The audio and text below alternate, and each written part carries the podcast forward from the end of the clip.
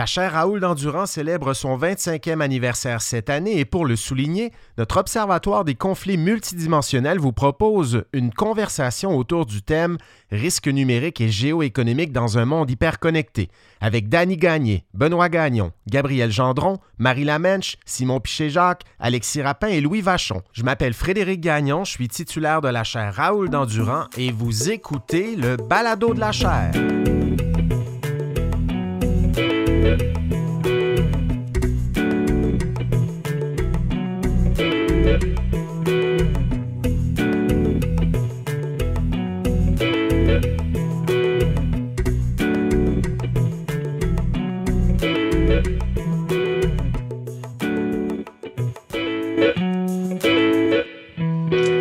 Bonjour tout le monde, je m'appelle Frédéric Gagnon, je suis titulaire de la chaire Raoul d'Endurant, directeur de l'Observatoire des conflits multidimensionnels à la chaire.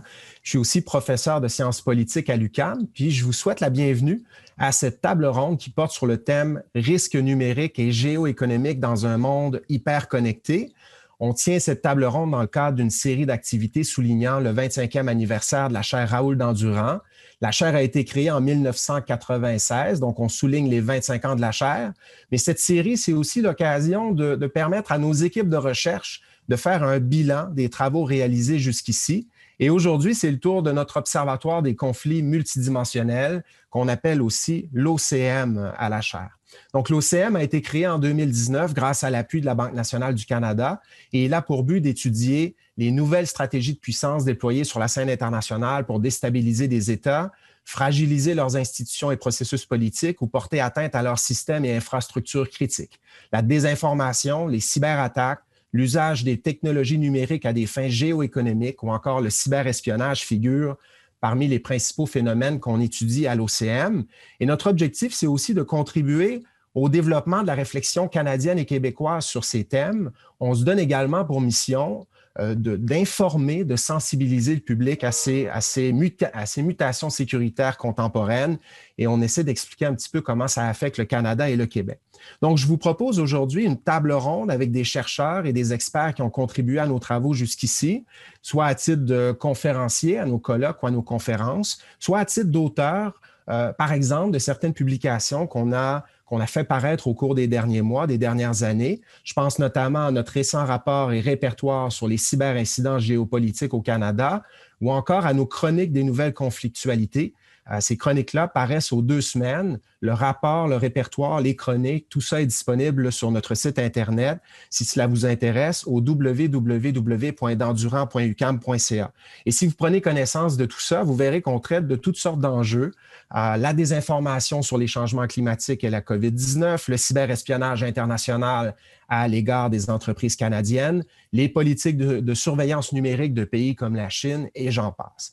Donc, 25 ans après la création de la chaire Raoul d'Endurant, on va se demander au cours des 90 minutes, des 90 prochaines minutes, ce que ces phénomènes veulent dire pour le Canada et le Québec, quels ont été les enjeux déterminants aux yeux de nos chercheurs et experts jusqu'ici, et surtout, quel est l'avenir des risques numériques et géoéconomiques au cours des prochaines années? Parce que comme le veut notre série d'activités sur le 25e de la chaire, on s'amuse un petit peu euh, à se demander à quoi pourrait ressembler le monde en 5, 10, et si on est capable, même si ce n'est pas toujours évident, on se demande à quoi pourrait ressembler le monde en 2046 quand la chaire Raoul d'Endurant va célébrer son 50e anniversaire. Donc, un gros menu, euh, un menu chargé, mais on va en discuter aujourd'hui avec sept personnes qui ont contribué à nos travaux à l'OCM jusqu'ici, sept des personnes qui ont contribué à nos travaux, et je vous les présente sans plus tarder. Benoît Gagnon est vice-président cyber-enquête et intervention en cas d'incident chez Forensic et membre associé à l'Observatoire des conflits multidimensionnels. Louis Vachon est président et chef de la direction sortante de la Banque nationale du Canada. Louis et moi avons eu l'idée de créer l'OCM en 2019 et je le remercie d'être là. Marie Lamenche, coordonnatrice de projet au Montreal Institute for Genocide and Human Rights Studies, le MIGS de l'Université Concordia. Elle est également membre associé à notre Observatoire des conflits multidimensionnels. Simon Piché-Jacques est chercheur associé à l'OCM. Et finalement, Danny Gagné, Gabriel Gendron, Alexis Rapin sont chercheurs en résidence à l'Observatoire des conflits multidimensionnels. J'ai le bonheur de travailler avec elle et eux quotidiennement. On se rencontre chaque semaine pour discuter de tous ces enjeux publier les chroniques des nouvelles conflictualités et je les remercie pour ce travail et je, je les remercie d'être ici aujourd'hui. Voilà pour l'introduction. On va maintenant commencer tout de suite avec le premier tour de table. je vous pose la question suivante, chers amis. Au cours des dernières années, le gouvernement du Canada et le gouvernement du Québec ont annoncé des nouvelles initiatives pour aider les Canadiens et les Québécois à se prémunir contre les risques numériques dans le monde hyper connecté d'aujourd'hui. On l'a vu, Ottawa a notamment lancé le Centre canadien pour la cybersécurité en 2018. Québec vient d'annoncer la création prochaine d'un ministère de la cybersécurité et du numérique. On parle de plus en plus de ces questions dans les médias. Il y a des centres, des équipes de recherche qui se créent. L'OCM a été créé en 2019 pour justement faire un petit peu la lumière sur ces enjeux. Et j'ai envie de vous poser la question. Quels sont, selon vous, les principaux risques numériques et géoéconomiques pour le Canada et pour le Québec en ce moment, aujourd'hui? Et quelles sont, selon vous, des pistes de solutions pour atténuer ces risques-là en ce moment, au cours des prochaines années? Et je vais commencer le tour de table avec Gabriel Gendron. Oui, merci beaucoup, Frédéric. Euh, pour ma part, je crois qu'il y a certains risques qui vont découler du fait que le Canada et le Québec vont devoir jongler avec l'essor du big tech chinois et des partenariats possibles qui vont en découler qui risquent d'être très intéressants. On l'a vu d'ailleurs récemment avec Huawei, qui offre maintenant un cocktail de 5G cloud d'intelligence artificielle qui sont toutes des technologies qui demandent énormément de données. Ces données-là sont collectées peu importe l'entreprise qui offre le, service, le service, pardon, parce que c'est comme ça que les technologies s'optimisent. Mais l'enjeu avec Huawei, c'est que la Chine a créé un écosystème technologique qui facilite la collecte de données et ce sans presque aucune restriction vraiment. À savoir si cette collecte-là s'appliquerait au Canada, euh, on peut penser que oui, notamment à cause de la loi nationale sur le renseignement qui stipule que les organisations et les citoyens chinois doivent euh, coopérer avec les services de renseignement chinois. Ce qui est inquiétant, ce qui est un risque effectivement parce que l'approche technologique chinoise est très, très différente de celle du Canada et du Québec, particulièrement en ce qui concerne la confidentialité des données. On peut penser ici, euh, comme vous le connaissez sûrement, au système de crédit social, à la machine de surveillance chinoise qui va au-delà des caméras qui est maintenant euh, dans les téléphones intelligents, sur Internet, mais aussi dans les transactions bancaires. ça, c'est mon deuxième élément de réponse, c'est le yuan numérique qui, selon moi, risque d'être utilisé dans les échanges commerciaux internationaux. En effet, en ce moment, la Chine fait déjà des essais, par exemple, au Hainan Free Trade Port pour utiliser le yuan numérique dans les échanges transfrontaliers. Ça va être la monnaie qui va être utilisée pour les Olympiques de Beijing en 2022 par, pour tous les athlètes et les, euh, les visiteurs qui vont être sur le site. En Afrique, Huawei a introduit un téléphone intelligent qui contient le portefeuille financier du yuan numérique et la Chine encourage les 140 partenaires du Belt and Road Initiative à l'utiliser pour les échanges transfrontaliers. Le Canada risque donc de s'y confronter. Euh, en outre, l'enjeu ici, c'est que le yuan numérique, au même titre que euh, l'intelligence artificielle et la reconnaissance faciale, collecte euh, permet une collecte massive de données, notamment parce que c'est une monnaie qui est contrôlée, qui est centralisée par la Banque populaire de Chine et qui permet une traçabilité complète de son utilisation. Ce qui va poser un enjeu si, par exemple, des organisations, des entreprises et même des citoyens canadiens euh, finissent par l'utiliser, notamment pour la confidentialité. Puis, c'est encore récent, malgré les tests qui se passent, mais elle commence à être bien implantée en Chine. Puis en guise de solution, je crois définitivement que ça nécessite une, recherche accrue, euh, notamment pour éventuellement participer à une collaboration internationale, pour euh, l'élaboration de normes mondiales, puis de plateformes commerciales qui pourraient euh, encadrer l'utilisation des monnaies numériques qui sont potentiellement euh, qui vont faire partie de notre futur proche. D'où l'importance que le Canada et les banques canadiennes euh, étudient le blockchain, les monnaies numériques, mais surtout le yuan numérique. Merci beaucoup, Gabriel. Et c'est un gros débat au Canada. Qu'est-ce qu'on fait dans le dossier Huawei? Euh, M. Trudeau a rencontré euh, M. Biden euh, il y a quelques jours et les États-Unis ont, ont, une position beaucoup plus ferme que le Canada sur des questions comme celle-là. Est-ce qu'il y aura un boycott diplomatique des Jeux olympiques chinois aussi dans le contexte des tensions entre la Chine, le Canada et les États-Unis que l'on connaît? Et les enjeux que tu soulèves sont, sont extrêmement intéressants et, et, illustrent la complexité de la relation. avec la Chine. Je passerai maintenant, merci Gabriel, à Simon Pichet-Jacques. Même question, Simon. Merci Frédéric. Ben, pour moi, la, réponse à cette question-là me paraît assez intuitive. Euh, bon, pas, parce que j'ai écrit un, mémoire de maîtrise euh, sur le sujet, euh, mais parce que c'est un enjeu qui ou un risque, pour reprendre la formulation de ta question, qui est heureusement de plus en plus discuté et au Canada comme au Québec. Et là, je parle de l'espionnage à caractère économique, autant dans sa variable cyber que plus traditionnelle ou classique. Donc, l'espionnage, c'est bon, c'est clairement pas un nouveau phénomène même qu'on qualifie très souvent de deuxième plus vieux métier du monde. Euh, ben, ça s'inscrit aujourd'hui dans une ère hyper connectée, comme on le dit souvent, et euh, on ne sera pas surpris d'apprendre que bon, l'espionnage est évidemment euh, devenu une espèce d'outil euh, qui est devenu, euh, c'est ça, l'outil par excellence des États pour se frayer un chemin vers une espèce de supériorité technique et scientifique. L'espionnage va même jouir en quelque sorte d'un consensus en matière de droit international. Et donc, tous les États comprennent que, tous les États comprennent que, même les, les, pays alliés, en fait, sont susceptibles de s'ingérer dans des bases de données euh, des entreprises, des secteurs qui sont jugés comme stratégiques.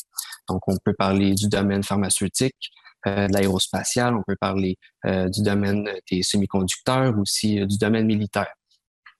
Euh, bon, les, États euh, condamnent toujours fermement l'espionnage sur la scène mondiale, mais euh, ce genre d'opération clandestine-là semble de moins en moins surprenant. Aussi, bon, l'espionnage se banalise donc d'une certaine façon, en partie parce qu'il y a un regain de ces activités-là, si on prend la guerre froide comme étant notre point de référence. donc, un regain surtout avec tous les nouveaux moyens numériques qui sont euh, dorénavant à disposition d'un grand nombre d'acteurs qui ne sont pas seulement euh, étatiques. Et là, on remarque, euh, en prenant un petit peu de perspective, que ben, c'est la Chine qui est devenue l'espèce de, de, de porte-étendard des opérations de cyberespionnage économique au 21e siècle. au Canada, la, la, Chine est la, la, la principale, le principal adversaire sur le plan du contre-espionnage. Mais euh, je dirais qu'il ne faut pas trop exclure rapidement des États comme l'Iran, euh, la Corée du Nord, la Russie, euh, l'Arabie saoudite aussi, qui sont plutôt proactifs en la matière. Mais voilà donc la Chine qui, depuis les années 70, depuis les, réformes d'ouverture sur le monde, brouille constamment les lignes de démarcation entre l'apprentissage et l'imitation. ce qui semble non éthique de, dans le jeu commercial en Occident n'est pas forcément en Chine où la conception même de, l'espionnage est fondamentalement différente. Euh, je dirais que la Chine, c'est un pays aussi qui brouille la démarcation entre les domaines civils et militaires. Et euh, donc, il devient difficile de, démêler les, opérations d'État des euh, activités qui sont commerciales. En résumé, si, si, on parle d'un nouveau ministère de la cybersécurité à Québec, de la création d'un centre de cybersécurité à Ottawa, donc d'une espèce de, de, virage majeur dans la prestation de, de services publics. Euh, maintenant, la cybersécurité possède sa propre mission, elle euh, n'est plus seulement là pour euh, soutenir les services de l'État. Euh, aux États-Unis aussi, on a l'équivalent. Il y a même un, nouveau département de la CIA qui traite exclusivement maintenant du contre-espionnage vis-à-vis de la Chine. Donc, ça, c'est pas un hasard. Euh, c'est une réaction au nouveau phénomène conflictuel euh, et c'est pour répondre finalement à une tendance qui persiste depuis des années, euh, une volonté d'être compétitif sur la scène mondiale et une volonté surtout de protéger le patrimoine économique qui devient de plus en plus l'objet des convoitises. Maintenant, et puis je vais terminer là-dessus, il existe bien sûr plusieurs pistes de solutions, euh, mais selon moi, je pense que ça passe avant tout par un rôle euh, peut-être plus assumé du Canada en matière de, sécurité nationale euh, et d'un changement de, paradigme du renseignement. Donc, une conception du renseignement un petit peu plus proactive.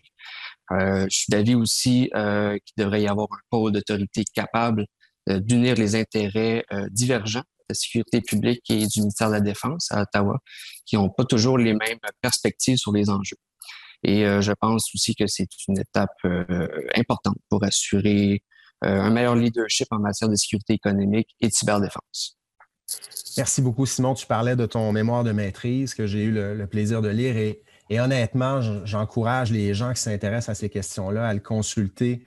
Il y a toute une réflexion sur ce que la Chine fait dans ces domaines, mais la réponse canadienne et américaine aussi Et on voit que même aux États-Unis, il y a ces problèmes de coordination entre les agences, chose dont on a parlé, Alexis et moi, dans un, dans un chapitre euh, qui porte spécifiquement sur ce sujet. Mais pour en revenir aux mémoires, je trouve que la comparaison entre les politiques canadiennes et américaines là-dessus est très intéressante. Elle montre qu'il y a des différences, mais elle montre aussi que si on n'est pas très avancé là-dessus au Canada, même nos voisins du Sud on accuse un certain retard dans ce domaine-là parce qu'on ne peut-être pas, on ne s'est peut-être pas habitué à penser la sécurité nationale en ces termes-là. Benoît Gagnon, je suis très content que tu sois là pour plusieurs raisons. Tu es un ami personnel depuis longtemps et euh, je sais que tu as travaillé à la chaire Raoul Dandurand sur ces questions-là avant même qu'on crée l'OCM en 2019. On est arrivé en même temps à peu près à la chaire 2001-2002 euh, et déjà tu t'intéressais à ces questions. Euh, je suis content que tu sois là et j'ai très hâte d'entendre ce que tu as à nous dire. Après 20 ans d'expérience et de réflexion là-dessus, qu'est-ce qui retient ton attention en ce moment? ton micro, Ben. Ça vaut la peine d'être un expert en tech pour euh, oublier ça. Euh, c'est intéressant. rapidement, parenthèse, on parlait de la Chine. À l'époque même, on parle début 2001. Là, déjà, la Chine avait le pied sur l'accélérateur pour tout ce qui était recrutement de hackers. Euh, donc, aujourd'hui, on a essentiellement le résultat de, ces efforts-là qui se manifestent. Euh, moi, c'est essentiellement trois points. Le premier point, c'est la question de la, chaîne euh, d'approvisionnement électronique, qui actuellement est, euh, à mon avis, un, problème qui a été notamment pointé du doigt dans toute la question de la pandémie. Mais bien évidemment, quand vous, vous êtes des entreprises et que vous savez que votre matériel est fait en Chine, alors, avec tout les, euh, ce qui est mentionné euh, actuellement, ben, il y a nécessairement des questions qu'on peut se poser. Il y a souvent des, doutes qui ont été mentionnés. On a vu d'ailleurs des constructeurs euh, qui livraient des ordinateurs qui étaient préinfectés dès la sortie de la, production, de la chaîne de production. Donc, il y, a, déjà des enjeux qui existent et, à mon avis, ça, ça va être appelé à s'amplifier. Euh, à moins qu'il y ait une réflexion euh, globale sur la question de du rapatriement de, certains éléments de production, mais on s'entend que ce n'est pas quelque chose de simple, ce n'est pas quelque chose qu'on peut faire en, quelques jours. Ça, va demander beaucoup de, transformation économique profonde. Deuxième élément, c'est euh, l'intelligence artificielle, la montée de l'intelligence artificielle un des éléments qu'on voit actuellement, qui est en fait tributaire un peu de, ce qui était déjà euh, attendu, c'est que euh, les attaques informatiques, leur force vient surtout du fait qu'elles sont grandement automatisées. Et cette automatisation-là, euh, elle est euh, prépondérante et elle, est, euh, elle a beaucoup d'impact parce qu'elle peut se faire de manière répétée sans, sans, trop avoir d'intervention. Mais là où l'intervention est nécessaire, c'est généralement le cas où il faut modifier les façons de faire des attaques.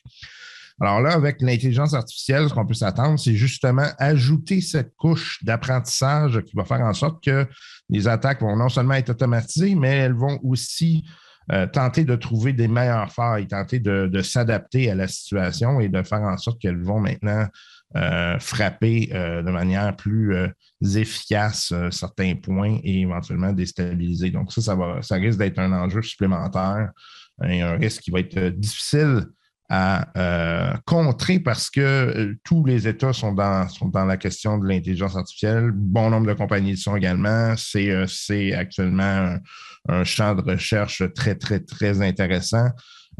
et c'est un peu comme la mathématique, tu ne peux pas vraiment contrôler ça. Je veux dire, à un moment donné, c'est disponible à tout le monde. Donc, c'est essentiellement des fondements scientifiques. Donc, ça va devenir un, enjeu. Bien évidemment, cette intelligence artificielle-là va servir également à ce qu'on va appeler dans le blue teaming, mais euh, ça risque de, changer la donne dans les façons de faire. Euh, dernier point, euh, je dirais que, ça, c'est probablement un, enjeu que je vais peut-être parler un peu plus dans le deuxième euh, deuxième, dans la deuxième intervention, mais actuellement, on est essentiellement en train de mettre les bûches dans l'incendie qui risque de nous de revenir vers nous. Là. Puis c'est euh, la, question de la privatisation euh, de l'intervention en informatique et autant, je dirais, malicieux que, que de, la réponse. Il y a beaucoup, beaucoup de d'entreprises qui sont maintenant du crime as a business essentiellement. Et ces entreprises-là, je fais souvent le parallèle avec ce qu'on a vu dans l'âge des corsaires, hein, où les, certains, États, certains États donnaient des lettres de marque à des, des pseudo-pirates qui avaient essentiellement pour objectif de couler des, euh, navires euh, qui appartenaient à d'autres puissances, puis euh, pour le reste, on fermait les yeux sur ce que, tu allais faire le reste du temps. Là, donc, c'était un peu ça qu'on est en train de vivre. Il y a des États qui donnent des lettres de marque à certains groupes et qui vont, vont fermer les yeux tant aussi longtemps qu'ils n'attaquent pas euh, les intérêts euh, de l'État euh, sponsor. Donc, c'est, mais ça, ça c'est éventuellement, c'est, l'incendie qui peut effectivement tourner de bord. Donc, pour ça, mitiger ça, ça va demander une réponse qui est internationale et qui va nécessairement demander à une prise de conscience de ces États-là qui sont en train de peut-être se mettre dans le pétrin eux autres mêmes. Les effets à moyen et long terme pourrait être euh, euh, plus, désastreux que les bénéfices à court terme, finalement. Voilà. Et, tout à l'heure. Oui, excuse-moi. Non, non, j'allais te relancer sur l'intelligence artificielle. Est-ce que, on aura peut-être l'occasion d'en reparler tantôt, mais est-ce que, est que ça s'est intégré dans la réponse des gouvernements euh, et dans la mise en œuvre des, mesures qui permettent de contrer les attaques qui, elles, sont, sont menées à partir à, partir des, outils de l'intelligence artificielle? Je me demande si les États sont au devant au devant dans la, formulation des politiques là-dessus? Est-ce qu'on s'est déjà ajusté? On le voit que les attaques, bon, tout le phénomène des bots, euh, les, appels téléphoniques qu'on reçoit parfois même au Canada, hein, ce sont euh, les agences douanières qui vous appellent, il faut nous rappeler tout de suite. Et toujours le message, il semble être lancé à partir de, de, processus assez automatisés. Le numéro de téléphone change tout le temps et il n'y a presque pas moyen de se, de, de, en fait, de, lutter contre ça. Mais euh, donc, à l'international aussi, c'est un phénomène important. Euh, Louis Vachon, merci d'être là. Et bon, une expérience du secteur financier, secteur bancaire, mais euh, un observateur extrêmement intéressé par ces questions. On se l'est dit dès qu'on s'est rencontrés pour parler de ce projet-là. Qu'est-ce qui retient ton attention en ce moment, Louis? Ben, D'une part, écoute, pour venir à notre projet commun, euh, moi, je ne suis pas un chercheur en géoéconomie ou en cybersécurité. Je suis un punching bag. Et, et juste rappeler aux gens, moi, quand je suis devenu président de la banque en 2007, la banque et ses activités étaient très loin en 2007 de la ligne de front géopolitique. À quelque part en 2012 et 2014, on s'est retrouvé euh, grâce à la géoéconomie et surtout euh, grâce à la cybersécurité sur la ligne de front euh, géopolitique. Et ça, c'est là que ça, a amené, d'une part, un besoin d'un renforcement de nos capacités défensives à l'interne à la banque, mais aussi les discussions avec les membres du gouvernement et, ultimement, aussi la mise en place de, de l'OCM, justement parce qu'il y a un besoin de recherche et de réflexion sur, euh, pour le Canada et le Québec sur cette nouvelle réalité. Euh, qu'est-ce qui retient mon attention? Mais c'est la même chose qu'il y a 6-7 ans, c'est-à-dire que euh, nos adversaires, eux, ont une approche intégrée des, des, surfaces de vulnérabilité des différentes économies et des différents pays et ont une approche intégrée où ils utilisent la cybersécurité, la géoéconomie, la diplomatie, le système légal de façon très intégrée et très unifiée pour, évidemment, euh, projeter leur pouvoir et euh, changer le, comportement ou tenter de changer le comportement de différents pays. Et euh, donc, c'est vraiment cette approche-là. C'est pour ça que le nom de la chaire est vraiment l'Observatoire des conflits multidimensionnels.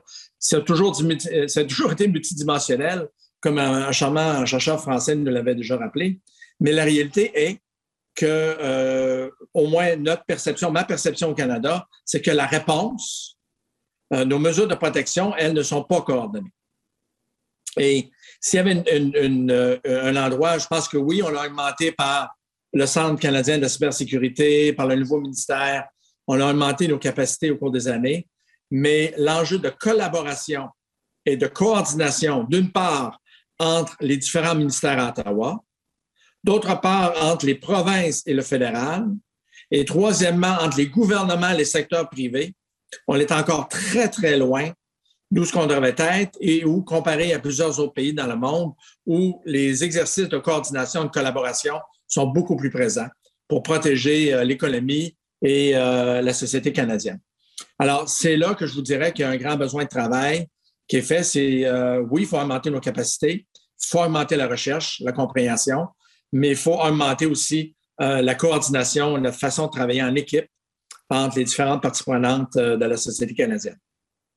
Absolument, parce qu'on le voit, bon, c'est une des, choses qu'on met en évidence avec les recherches de l'OCM, c'est que ce ne sont pas seulement les États qui sont visés, euh, hmm. Marie va nous parler peut-être de désinformation, où on aura l'occasion d'en parler aujourd'hui, mais parfois c'est la société civile qu'on cherche à diviser.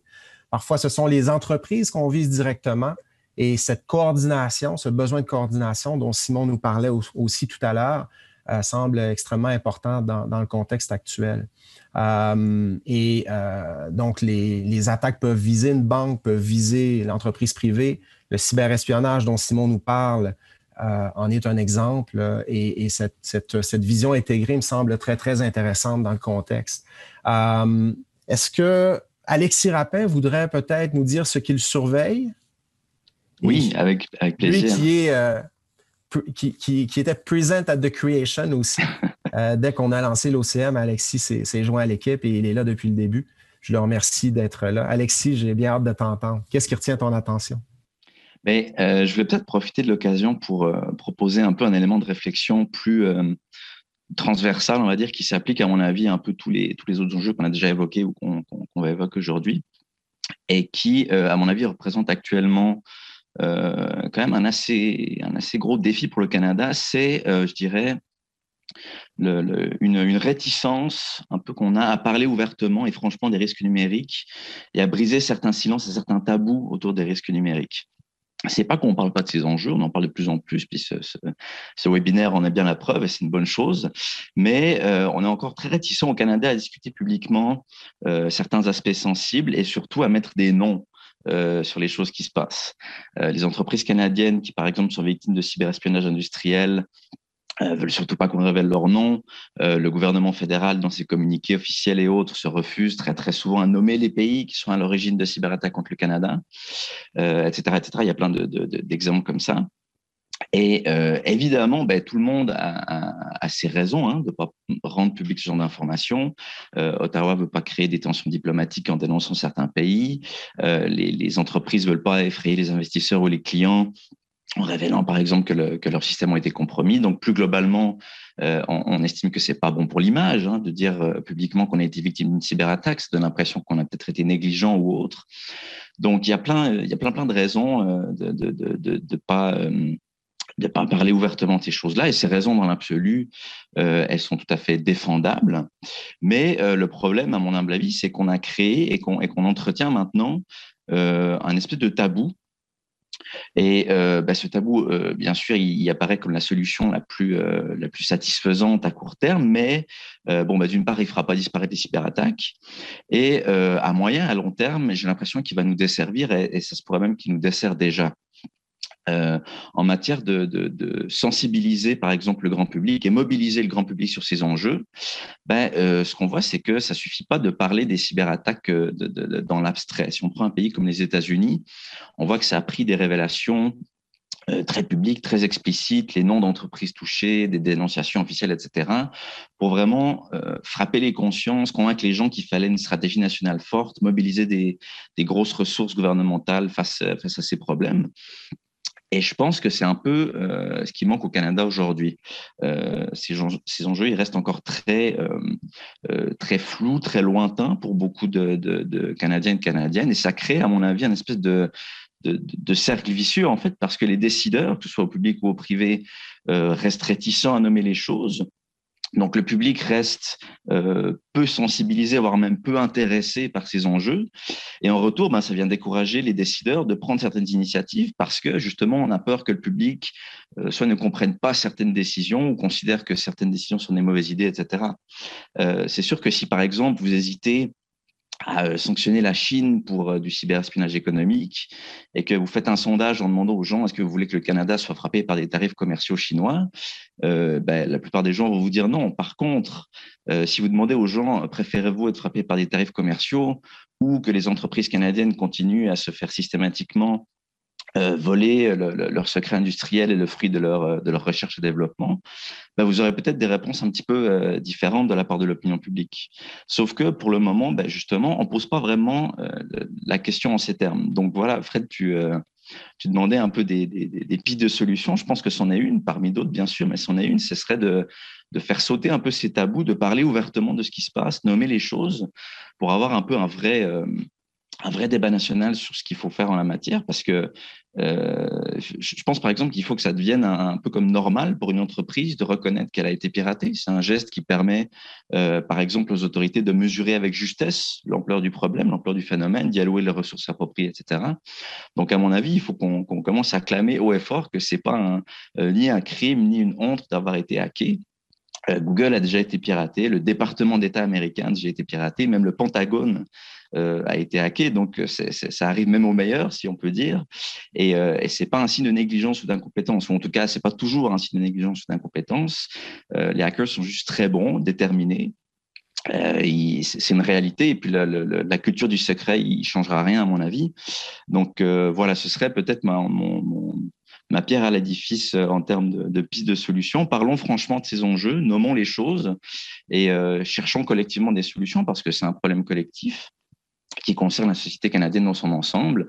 Et je pense qu'à long terme, on ne gagne pas à s'en parler juste euh, à demi-mot. Et durant la dernière élection fédérale au Canada, on n'a évidemment pas beaucoup parlé de ces questions-là, presque pas parlé de politique étrangère, j'oserais dire. Je ne suis pas le seul à avoir observé ça. Euh, nos collègues ici à l'UQAM, mon Justin Massy, à l'Université Laval, Jonathan Paquin, des gens qui travaillent beaucoup sur la politique étrangère du Canada, disaient il n'y a pas de débat n'y a pas de débat. Peut-être qu'une campagne électorale n'est pas le lieu d'avoir ces débats, mais de ne pas parler du tout de ces questions-là pendant une élection, d'éplucher les plateformes électorales des partis et de voir qu'on aborde très peu ces questions-là, ça me semblait un petit peu étonnant euh, quand on considère bon, la, montée des attaques, tout ça, ce qui s'est passé aux États-Unis, l'ingérence électorale de 2016, ça a été un éveil aux États-Unis. Euh, je ne dis pas que ça peut se produire au Canada très exactement comme ça, mais ça a révélé quand même la fragilité de nos systèmes démocratiques et c'est quand même, euh, c'est quand même euh, inquiétant dans une certaine mesure. Mais c'est comme si, effectivement, on n'avait pas beaucoup de débats sur ces questions-là. Effectivement. Danny Gagné, ce serait ton tour. Qu'est-ce que tu surveilles, Danny? Euh, bon, moi, c'est sûr que je me suis de plus en plus spécialisé dans les questions de désinformation depuis mon, arrivée à l'OCM. Euh, Alexis parlait d'une certaine réticence pour les entreprises de nommer, par exemple, quand ils ont eu des brèches, des choses comme ça. Moi, je vois aussi dans nos gouvernements une espèce d'innocence aussi par rapport à la désinformation, de peut-être pas en voir l'ampleur du problème ou les impacts, bon, on a peut-être souvent tendance à voir l'engueulade sur Twitter ou sur Facebook, mais on ne voit peut-être pas le, le, big picture en bon français. Euh, moi, je me suis intéressé, je m'intéresse de plus en plus euh, au lien entre désinformation et géoéconomie. Bon, je parlais récemment euh, dans une chronique justement de l'OCM de, par, par, exemple, du développement des infrastructures pour bon, les, les, pipelines. Je prenais l'exemple du pipeline Keystone XL on voit des campagnes de désinformation. Euh, Frédéric, tu nous parlais de l'ingérence dans, les élections américaines en 2016 avec l'implication de, l'Internet Research Agency, qui est une usine à troll qui est euh, vraiment une machine à produire de la désinformation 24 heures sur 24. Déjà en partant, on, pense que bon, ça, ça, ne concerne que les États-Unis. On regarde ça un peu, un peu de loin on se rend compte que dans cette période-là, la question des, bon, par exemple, les, enjeux climatiques ont été exploités. On a essayé de diviser ce qu'on pouvait appeler, euh, ben, en fait, des groupes environnementalistes et ce qu'on pourrait appeler des climato-sceptiques pour essayer de, créer une opposition euh, qui devient, qui, percole jusque dans les sphères politiques pour bloquer des projets ou empêcher euh, des, projets, empêcher le développement d'infrastructures. Et parmi toutes ces tweets-là qui ont été analysés justement dans, l'enquête sur l'ingérence dans les élections américaines, on se rend compte aussi que on, a, été visé directement. Le, projet Keystone Excel a aussi sa, sa portion euh, au Canada et euh, il y a des milliers de tweets qui ont visé aussi des internautes canadiens pour essayer de faire de la division. Et la division, elle est vraiment, on prend pas pour un camp, on prend pour les deux camps. On espère juste que ces personnes-là s'engueulent, ne s'aiment pas et que ça devienne un enjeu politique. Euh, au Canada, le développement des, hydrocarbures, c'est pratiquement une question d'unité nationale. Donc, euh, certaines, bon, on s'entend que l'Alberta est le, leader dans le, développement de cette industrie-là et elle, essaie d'exporter de, ces hydrocarbures. Le reste du Canada, beaucoup de provinces sont opposées. Il y a beaucoup de, manifestations. On en a une en ce moment qui fait pas mal parler avec euh, Coastal GasLink euh, en Colombie-Britannique. Donc, c'est d'être capable de voir que c'est pas juste de l'engueulade sur Twitter, que ça peut devenir beaucoup plus gros et que ça peut être utilisé par des, des compétiteurs du Canada on parle d'Internet Research Agency. Par la bande, on parle de Russie. La Russie, c'est un producteur de pétrole. Elle a des intérêts à voir le, processus politique qui doit mener au développement de ces infrastructures-là. Elle, a un intérêt à voir ça ralentir ou stopper. Donc, c'est de, de, de, être capable de voir plus large. C'est sûr que, bon, quand on parle de la création de ministères, moi, c'est sûr que déjà en partant, j'espère que ces questions-là vont être prises au sérieux. Euh, je crois que le, le les gouvernements doivent faire un travail de pédagogue parce qu'on s'en rend compte de plus en plus que euh, les, les, les, euh, bon, si on regarde ce qui se passe avec Facebook dernièrement, on s'en rend compte qu'ils sont plus ou moins intéressés à, à, à, jouer, à entrer dans les danses pour essayer de combattre la désinformation. Et ils le font pas très bien non plus quand c'est dans une autre langue que l'anglais. Donc, je pense que nos gouvernements doivent être pédagogues là-dedans le, le, le, plus possible, le plus rapidement possible. Et un peu comme en, parlait M. Vachon tantôt, euh, c'est d'être aussi capable de coordonner, de, de, de coordonner tous ces, tout, tout, ce beau monde, donc le, fédéral, le provincial, etc. Donc, moi, c'est ce que je surveille le plus par rapport à ça. J'espère qu'on va prendre plus la désinformation au sérieux. Des informations dont on parle d'ailleurs dans le rapport sur les cyberincidents géopolitiques euh, touchant le Canada. Euh, celle à l'égard des soldats canadiens euh, dans les pays baltes, notamment. Je sais que Danny a travaillé là-dessus également. Donc, ça nous touche aussi. Hein. Ce n'est pas, juste un phénomène américain ou qui se passe ailleurs. Ça, nous touche aussi euh, ici au Canada et au Québec. Marie, merci d'être là. Je suis content que tu sois là. Puis, j'ai envie de savoir ce qui retient ton attention en ce moment. Pour moi qui étudie les droits de la personne, la démocratie et les systèmes totalitaires depuis, depuis longtemps, euh, ce qui m'inquiète le plus, c'est justement le rôle euh, des, des, nouvelles technologies euh, dans le déclin de la démocratie à travers, à travers le monde. Il y a un récent rapport qui a montré que même aux États-Unis, c'était devenu assez dramatique. Et ce qu'on appelle aussi la montée d'une forme d'autoritarisme numérique, en fait. Donc, c'est l'utilisation de nouvelles technologies, de l'information, des technologies de surveillance pour euh, euh, donc renforcer les pouvoirs de l'État en même temps donc museler euh, les opposants politiques, ceux qui demandent plus de, de, de, de droits de la personne et de droits euh, civils. Et on voit ça de plus en plus. On a vu, c'est vrai que la Chine est un peu l'emblème de ça, mais la Russie, l'Iran, les Philippines ont aussi beaucoup capitalisé sur la numérisation du monde pour rester au pouvoir et pour euh, avoir plus d'influence à l'étranger aussi.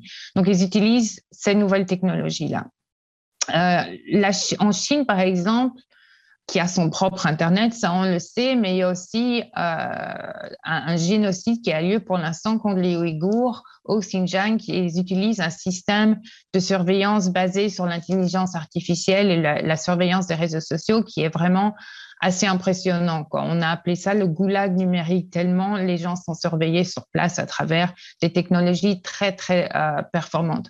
Mais euh, il y a aussi récemment une nouvelle application qui a été, euh, qui, je crois qu'elle ça, a été sorti la semaine dernière. Xi Jinping. Donc, tous les Chinois ont une application sur leur téléphone qui, deux fois par jour, leur envoie des messages sur l'histoire chinoise et il y a un quiz, ils doivent répondre à un quiz à la fin de, cette leçon-là et les résultats sont envoyés euh, au gouvernement sûrement et euh, ils les reçoivent comme du crédit social avec cette application-là. Donc, c'est assez effrayant. Mais c'est vrai que des pays comme l'Iran, les Philippines, le Myanmar, euh, la Russie, ces régimes-là, utilisent peut-être des tactiques un peu moins coûteuses, mais euh, l'impact sur les droits de la personne et la cohésion sociale et la démocratie sont tout aussi dramatiques. Je veux dire, la, désinformation sur les réseaux sociaux, sur Facebook au Myanmar, a quand même contribué au génocide envers les, Rohingyas. Donc, c'est un problème euh, clairement qui nous impacte ici aussi. Euh, et donc, c'est vrai que dans un monde interconnecté, ce qu'on dit depuis le départ, c'est que ces problèmes-là ne restent pas en Chine ou ne restent pas en Russie. C'est la Russie a, une stratégie d'influence étrangère afin de déstabiliser les démocraties en Europe et aux États-Unis. On a remarqué que ça fonctionnait plutôt bien ces dernières années.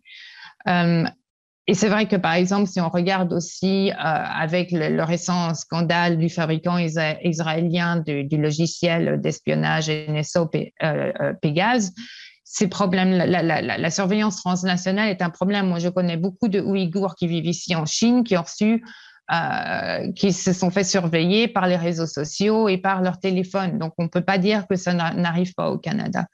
Donc, pour moi, un des gros problèmes, c'est que les régimes occidentaux doivent absolument régulariser certaines technologies. Certaines de ces technologies sont faites ici euh, en Amérique du Nord ou en Europe et pourtant elles sont vendues à des régimes autoritaires. L'industrie de surveillance est, extrêmement opaque et il faut absolument euh, mettre une certaine, il faut absolument mettre des normes parce qu'autrement le laisser faire euh, contribue au problème. Et enfin, pour moi, les droits de la personne devraient se refléter euh, dans, lors du, dans, les technologies. En fait, lors du développement de ces technologies, on devrait toujours se poser la question quels problèmes ces technologies peuvent-elles poser pour les droits de la personne? Merci beaucoup, Marie. Ça clôt le premier tour de table. Est-ce a, avant qu'on passe au deuxième tour de table, des gens qui voulaient rebondir sur des choses qui ont été évoquées ou on passe tout de suite au deuxième? On passe au deuxième tour de table, donc on regarde vers l'avant.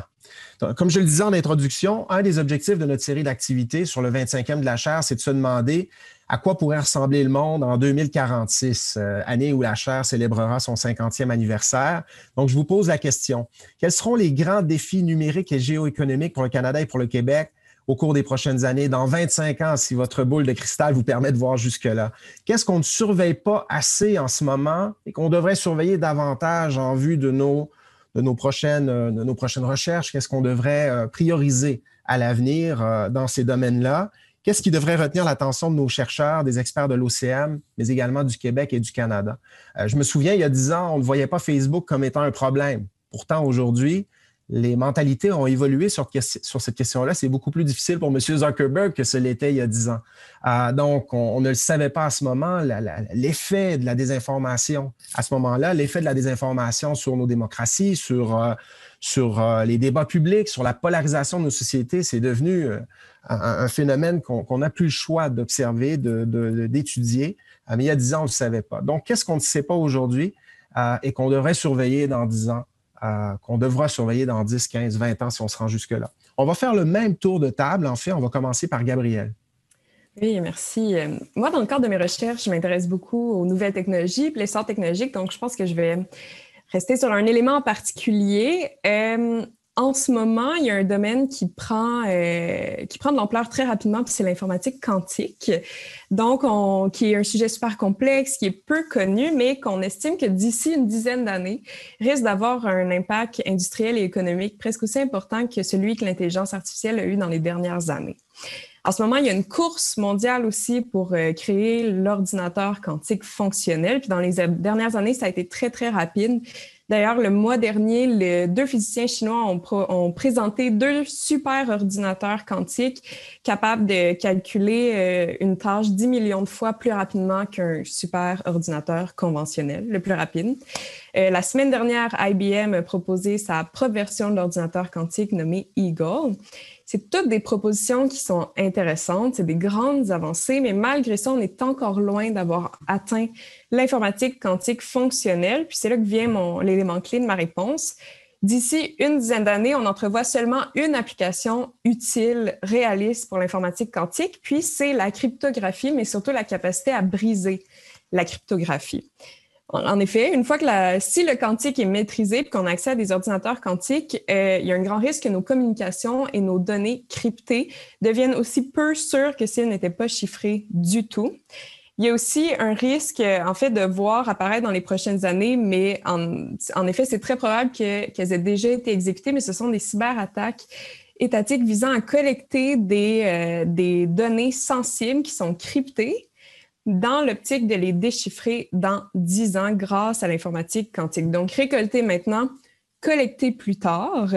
Donc, l'enjeu ici, c'est que toute donnée volée aujourd'hui, cryptée, va être, euh, qui possède aussi un, un, un, potentiel de longévité, va être accessible à un adversaire ou des, euh, pirates, euh, des, des cyberadversaires qui vont disposer d'un ordinateur quantique à plus grande, à grande échelle. Mais aussi, il y a des grands enjeux pour la cybersécurité actuelle parce que la quantique va avoir un puissant impact, euh, notamment à cause de la puissance des ordinateurs qui vont permettre le développement de euh, cyberattaques complexes, de nouvelles formes de cyberattaques.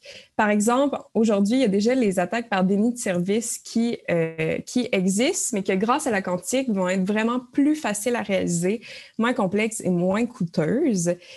Puis, avec tous ces, risques-là, on estime aussi, ça c'est un chiffre quand même assez intéressant, qu'en 2040, les technologies quantiques vont représenter 50% du secteur mondial des technologies. Donc, il y a un fort intérêt, selon moi, à étudier cette course mondiale-là, euh, mais aussi pour la cybersécurité, parce que si tous les objectifs sont atteints, euh, notre cybersécurité, nos principes de cybersécurité actuels vont nécessiter probablement de subir une, euh, restructuration majeure pour être capable d'être adapté dans un monde qui est post-quantique.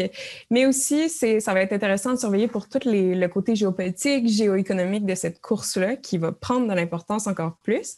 Puis, le Canada investit déjà beaucoup dans les technologies quantiques. Il y a une firme d'ailleurs qui est bien connue en Ontario, qui est Xanadu, qui fait partie des, firmes importantes en développement quantique. Puis le Canada prévoit de lancer une stratégie quantique nationale prochainement. Donc c'est assez intéressant. Puis selon moi, ça va être vraiment, vraiment important de surveiller ça. Prochainement, alors que si je comprends bien, il y a des pays qui sont déjà très avancés dans, dans ces domaines. Alors aujourd'hui, on se défend contre des cyberattaques. Euh, euh, qui étaient déjà graves peut-être il y a dix ans, tandis que ceux, certains pays euh, préparent déjà les cyberattaques euh, plus sophistiquées qu'ils emploieront quand les moyens le permettront dans dix ans, alors que nous lancerons nos stratégies au cours des prochaines années sur ces questions-là, ce qui illustre encore le, retard, peut-être le manque de ressources. C'est extrêmement intéressant, Gabriel. Merci beaucoup. Simon Piché-Jacques, qu'est-ce qu'on devra surveiller au cours des prochaines années? Ben, pour moi, les, les, grands défis, ça, ça, va être de, de, protéger nos acquis, euh, simplement de, de, protéger notre savoir-faire pour, euh, pour être justement être en mesure d'en tirer profit, pour accaparer des parts de marché et donc d'être compétitif euh, sur la scène mondiale. je pense en fait que ça va être le défi de tous les États. qui investissent massivement dans la recherche et le développement. Puis on se rappelle aussi que le Canada, c'est un des pays qui investit le plus dans la recherche et le développement parmi les, les, les, pays membres du G7. Donc, c'est pour dire que le Canada comme le Québec euh, deviennent des cibles euh, attrayantes pour certains États qui ont accumulé là, un, retard, qui ont de grandes ambitions et euh, évidemment là, qui n'ont aucun scrupule à extirper des informations à valeur ajoutée, qui ont une portée stratégique. mais donc, d'ici les, les, 25 prochaines années, ce qui sera intéressant de surveiller, je dirais que c'est la réponse des institutions canadiennes, la manière dont le Canada va réussir à se positionner par rapport euh, aux, nouvelles conflictualités. Euh, j'ai vraiment l'impression que, dans, un futur proche, le Canada va donner de plus en plus la cible d'opérations euh, clandestines qui est commanditée par des États concurrents. Je pense qu'on a déjà un bel échantillon avec le, rapport que l'OCM a publié au début de l'année, comme euh, tu l'évoquais, Frédéric. Mais, euh, effectivement, on a un bel échantillon avec l'affaire Nortel qui, qui, a duré presque, presque cinq ans, entre 2004 et 2009. Euh, le ministère des, des, Finances, le Conseil du Trésor en 2011, le Conseil national de recherche en 2014. Euh, Mais bon, c'est ça. Qu'est-ce qui va être intéressant aussi de surveiller, ça va être aussi le positionnement du secteur privé. comment ils vont se positionner, comment ils vont protéger, comment ils vont se protéger en matière de sécurité, mais également en matière de culture d'entreprise. je pense qu'on a réellement passé la simple étape d'en discuter. Euh, les dirigeants le savent aujourd'hui, ils ont un petit peu moins peur d'en parler, enfin, j'ose espérer. Euh, les investisseurs connaissent un peu plus les risques. Euh, la société est un petit peu plus consciente des enjeux et plus avertie sur ces nouveaux phénomènes-là. Euh, maintenant, c'est ça. Je pense que l'objectif commun, c'est d'agir en conséquence. C'est d'en parler, pour rebondir un peu sur ce qu'Alexis disait un peu plus tôt. C'est d'implanter une véritable culture de sécurité. C'est de faire du renseignement pas seulement une activité, mais surtout une compétence qui se limite pas seulement à la juridiction de, de l'État. Et, et pour finir, je trouve, et c'est mon opinion, là, mais on regarde peut-être pas suffisamment euh, du, on s'intéresse peut-être pas assez aux mécanismes de défense du contre-espionnage euh, au Canada qui sont déjà en place, euh, aux partenariats qui sont déjà établis entre les entreprises, aux, stratégies d'entreprise pour contrer les cyberattaques, aux investissements qui sont actuellement dans les domaines scientifiques et militaires au Canada autant du côté public que privé. Euh, je pense aussi que, que, les enjeux qui touchent aux, aux conflictualités gagneraient beaucoup à être interprétés euh, en intégrant un peu plus la variable économique, qui, euh, selon moi, là, est assurément la, la, pierre angulaire des enjeux géoéconomiques. Merci, Simon. Ce sera au tour de Benoît. J'ai, euh, comme on m'a demandé de jouer au futurologue, j'ai, décidé d'être euh, bold pour utiliser le terme anglais. Euh, puis, euh, ben. je, vais, faire un peu de, de millage avec ce que Gabriel euh, a avancé tantôt. C'était super intéressant. Puis, je, suis d'accord en, grande partie sur plusieurs points. Moi, je vois ça comme essentiellement deux grilles. Donc, il y a la grille un peu des fonctionnalités et la grille de ceux qui vont exploiter ces fonctionnalités ou qui vont, disons, paître de ces fonctionnalités. Euh, la grille de fonctionnalité, euh, trois éléments qui, euh, qui, attirent particulièrement mon attention. Comme Gabriel l'a dit, computing, quantum computing, c'est clair que ça va jouer de manière très profonde sur comment les technologies vont se développer. je vais retourner à ce que je disais tout à l'heure, ce qui veut donc dire que je ne suis pas totalement fou parce que je suis cohérent avec moi-même. C'est donc la question de l'intelligence artificielle. Et euh, l'autre élément, c'est euh, une tendance de fond qu'on voit aussi là, en termes de technologie, c'est ce qu'on appelle le serverless computing. Donc, euh, on va essayer de plus en plus de rendre la, question de, l'informatique de moins en moins dépendant des, des serveurs. Donc, ce qui veut donc dire une déconnexion euh, et pas dans le sens de, disconnect, mais, mais, plutôt le sens de répartition le plus possible de la force de calcul euh, informatique. Et sur cette grille, et c'est là qu'on euh, on va voir des transformations, à mon avis, très intéressantes c'est ce qu'on va voir, c'est l'effritement du modèle étatique, parce qu'actuellement, on le voit déjà, les deux grands leviers du modèle étatique euh, qui constituent la hard power sont essentiellement l'économie et euh, la force de frappe. Mais actuellement, on est déjà dans une guerre informatique depuis des, mois. Et un peu comme je disais tout à l'heure, euh, on est de plus en plus dans une logique où on va utiliser des acteurs privés pour l'amener. Et l'autre élément, c'est la question économique. Les économies vont être chamboulées pour des raisons d'intelligence artificielle. On pense par exemple à la question du camionnage. Clairement, on s'en va vers des véhicules qui vont être privé, on sait que les gens qui dépendent d'un véhicule pour travailler, euh, c'est très élevé, notamment aux États-Unis. Donc, ça va avoir des changements profonds au niveau économique. On pense au journalisme, peu importe. il y a plein d'endroits dans lesquels euh, l'intelligence artificielle va avoir un, impact euh, assez majeur. Euh, l'autre chose, c'est la question de la, décentralisation des monnaies avec les crypto-monnaies. Il y a de plus en plus de crypto-monnaies qui émergent à gauche, à droite, faisant en sorte que ça siphonne euh, les canaux traditionnels économiques et euh, l'État va, donc se retrouver dans une situation où il va avoir perdu un peu de, de cette capacité d'action. Et ce que l'on est en train de voir, à mon avis, c'est l'émergence d'une hypercriminalité. C'est-à-dire que vous avez des groupes criminels qui actuellement sont en mesure d'exploiter ces éléments-là. euh, exploite le fait qu'on est au niveau stratégique euh, d'un retour à l'avantage à l'offensive, hein, euh, en défensive au niveau technologique. Il s'agit que vous, fassiez une erreur puis c'est fini. tandis qu'au niveau offensif, ben, vous pouvez essayer en masse, puis à un moment donné, vous allez finir par réussir. Donc, c'est cet avantage-là qui est de retour à l'offensive et il y a des groupes qui sont actuellement en train d'exploiter ça. Et euh, bon, par exemple, on le sait là, maintenant, il y a des groupes criminels qui achètent des euh, failles 0D, euh, des failles 0 jour, en fait, donc ce qui est, ce qui est assez nouveau. Et donc, vous avez une espèce de, de strate d'éléments criminels qui actuellement est en train de se détacher du lot et qui commence à vouloir tenir tête à des grands groupes étatiques, par exemple. Et là, ça, ça va probablement aller en s'accélérant pour les prochaines années. Merci beaucoup, Benoît. Louis Vachon. Bon, en 2046, je vais avoir 84 ans. alors, euh, qu'est-ce qui va retenir mon attention en deux games de Chefferboard? Là, je peux pas le dire tout de suite. On fera un autre webinaire, Louis. c'est ça, on fera autre chose. Euh, je vais être concentré peut-être un petit peu plus sur le court terme. Alors, euh, je vais faire un peu de pouce là, sur, Gabriel et mon ami M. Gagnon. Là. en termes de court terme, c'est clair que le marché des cryptos on doit mettre plus d'efforts là-dessus, on étant, euh, je vous dirais, les, différents gouvernements occidentaux. Maintenant, juste une question de définition. Là. Euh, crypto-monnaie, bon, monnaie privée avec aucun actif de référence. Stablecoin, monnaie privée digitale avec une valeur de référence. Troisième définition, Central Bank Digital Currency, c'est-à-dire une, monnaie digitale émise par une banque centrale.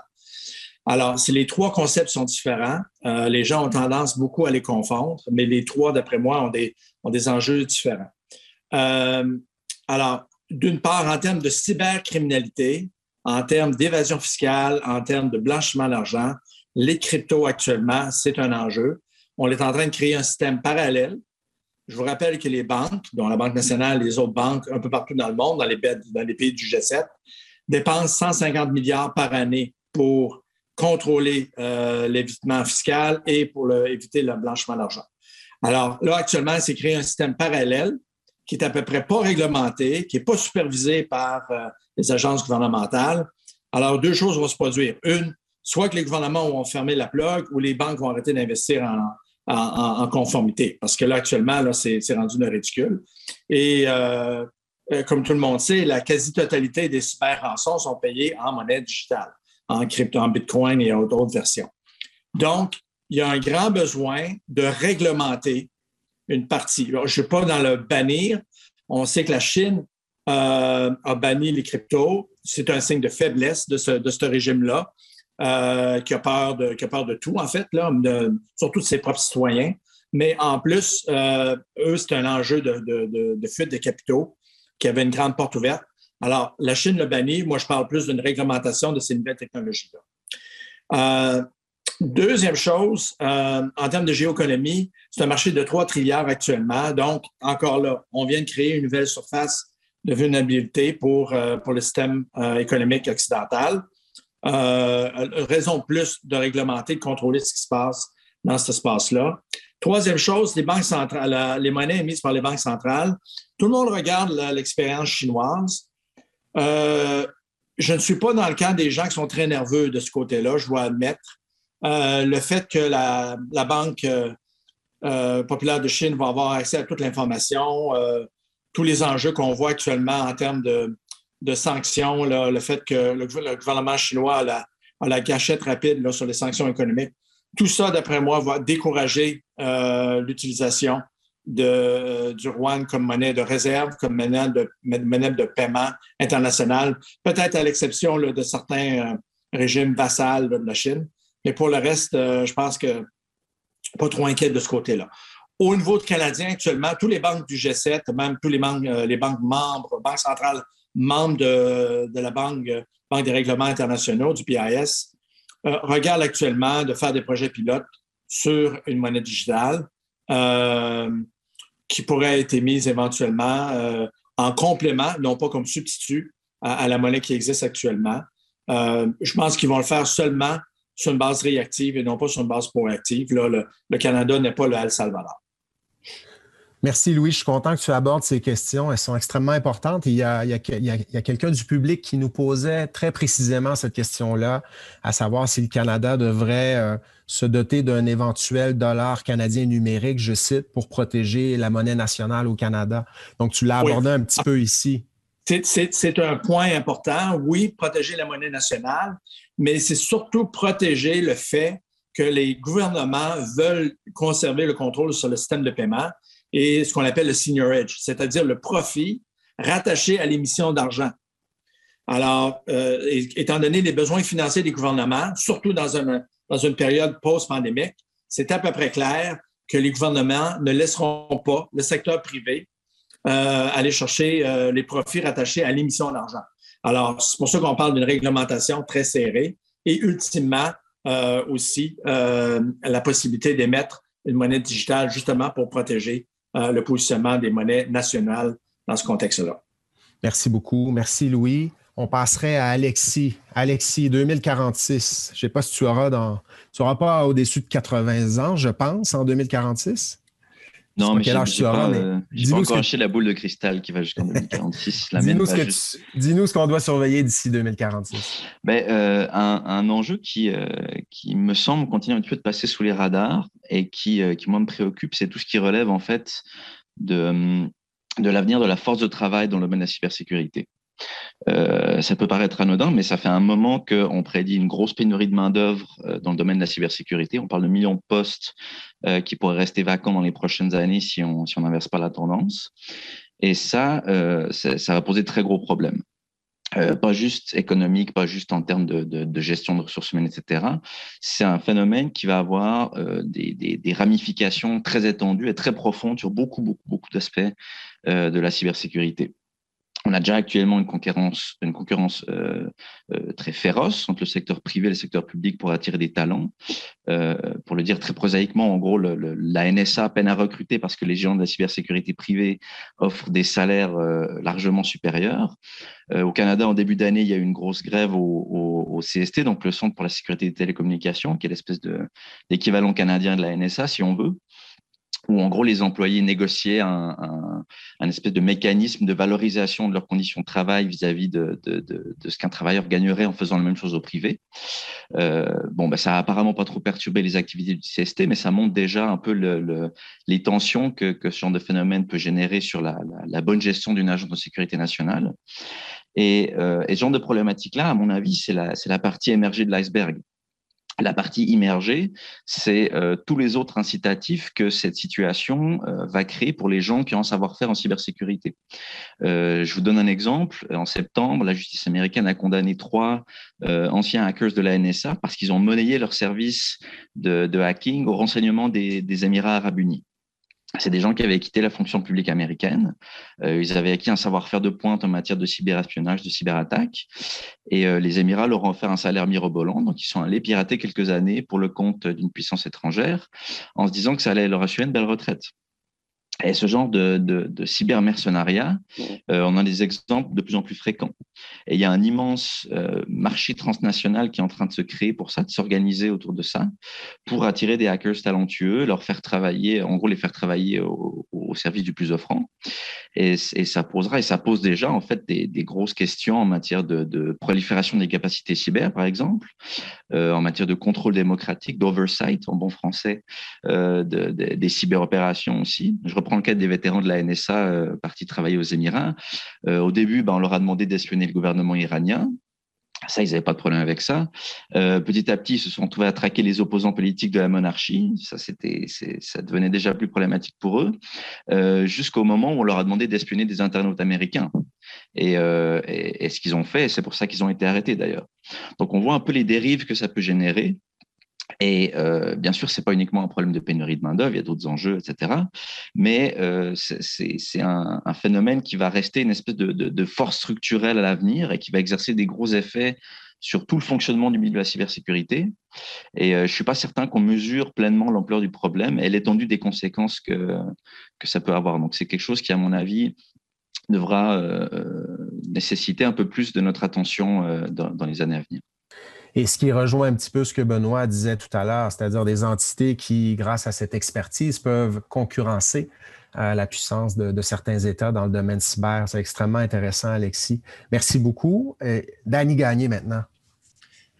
Oui, ben écoutez, je ne peux pas me projeter aussi loin que 25 ans. Je pense que c'est peut-être un petit peu trop difficile dans mon champ d'intérêt, si on veut. Mais euh, bon, c'est sûr qu'il y a deux ou trois trucs que j'observe plus précisément. Euh, bon, quand, quand, je parle de désinformation, on parle de, on parle de, division politique. On est beaucoup dans, de plus en plus dans l'émotion, dans l'impulsion. Euh, on l'a vu aux États-Unis, bon, ben, la désinformation, ça peut carrément faire du, terrorisme domestique, appelez ça comme vous voulez, mais donc, c'est de voir comment ces choses-là vont évoluer. Moi, il y a deux choses que je surveille principalement. Euh, d'abord, bon, les questions d'intelligence artificielle. Je reviens avec l'Internet Research Agency. On a des, des trolls qui sont, bon, soit des automates qui, qui reproduisent toujours le même message, ou des, internautes qui sont payés pour faire de la désinformation, mais euh, on est quand même assez de plus en plus habile pour repérer ce genre de, choses-là. Bon, déjà en partant, souvent, on va être dans un anglais ou dans un français approximatif, peu importe la cible.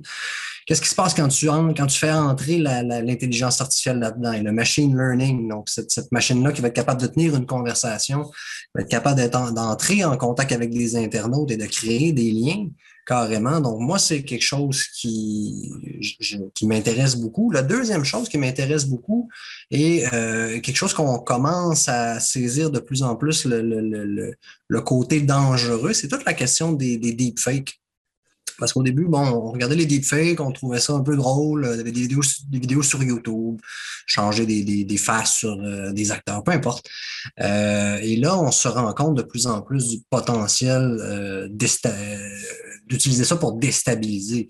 Euh, je, disais, il y a une étude qui est parue euh, cette année qui nous disait, bon, on, on, présentait à des participants des vidéos donc véridiques et des vidéos avec des deepfakes dedans et on était à peine capable de, repérer plus de 50% des, vidéos qui contenaient des deepfakes.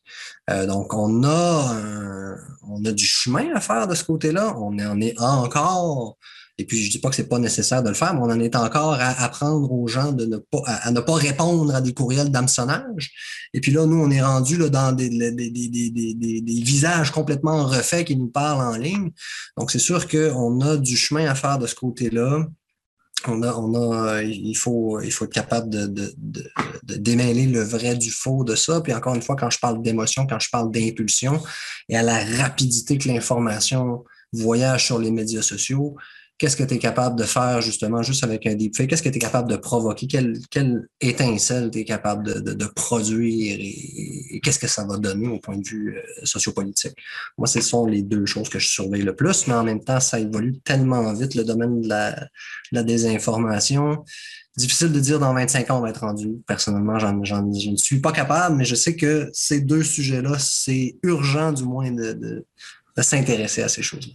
Merci beaucoup, Dani. Et finalement, Marie? Euh, ben, en regardant ce qui s'est passé cette année, cette année, surtout, il y a plusieurs choses qui m'inquiètent. Donc, premièrement, c'est tout ce qui est cyberattaque, donc contre des infrastructures euh, essentielles. Donc, on a vu que c'est beaucoup arrivé aux États-Unis contre les systèmes électriques, euh, contre des hôpitaux. Alors, contre des hôpitaux pendant la pandémie, c'est extrêmement effrayant. Et maintenant, ce qui, ce qui m'effraie encore plus, ce serait l'utilisation de cyberattaques lors de conflits. Par exemple, si en, en, en Éthiopie, on décide, par exemple, de, de s'attaquer justement aux hôpitaux ou, ou, aux humanitaires qui sont sur place ou euh, au système d'approvisionnement d'eau. On pourrait très bien euh, polluer le système d'approvisionnement d'eau. Il y a d'ailleurs des gens qui ont essayé de le faire aux États-Unis là, durant la, la, dernière année. Là. Autrement, il y a aussi évidemment encore, comme je disais là tout à l'heure, la surveillance, et, euh, la cybersurveillance des journalistes, des activistes et des ressortissants euh, qui vivent au Canada et ailleurs. On savait que, on sait que le journaliste Jamal Khashoggi qui s'est fait assassiner, euh, toutes les personnes vivant dans son entourage étaient surveillées euh, grâce au, télé, au, système de Pegasus. Aussi, le, le, fait que la Chine essaye de prendre de plus en plus, d'avoir de, plus en plus d'influence dans euh, certaines instances internationales comme les Nations Unies qui mettent en place des, des, des normes en termes de technologie entre autres celles que, liées aux communications euh, mondiales et l'infrastructure numérique. Donc ça, on devrait garder un œil là-dessus, je pense, pour voir ce qui comment la Chine essaye de, de, mettre en place des normes qui seraient de son intérêt. finalement, deux, finalement, deux choses aussi. Donc, les récentes tensions entre la Chine et les États-Unis, je pense, pourraient mener à une sorte de divorce technologique entre les deux pays.